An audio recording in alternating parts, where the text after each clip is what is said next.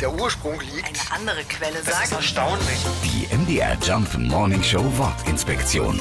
Costa Rica. Seinen Namen hat Costa Rica dem Entdecker und Abenteurer Christoph Kolumbus zu verdanken. Der entdeckte dieses paradiesische Land im Jahr 1502 und gab ihm den Namen Costa Rica. Wörtlich übersetzt reiche Küste.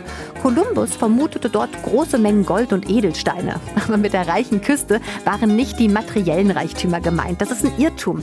Der Naturreichtum Costa Ricas war der Grund für die Namensgebung.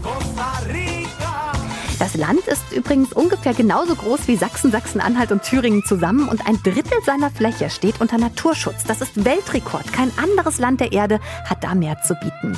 Das Motto der Einwohner ist übrigens Pura Vida, pures Leben. Damit sagt man hier Hallo, wie geht's? Auf Wiedersehen, aber auch einfach nur alles wunderbar.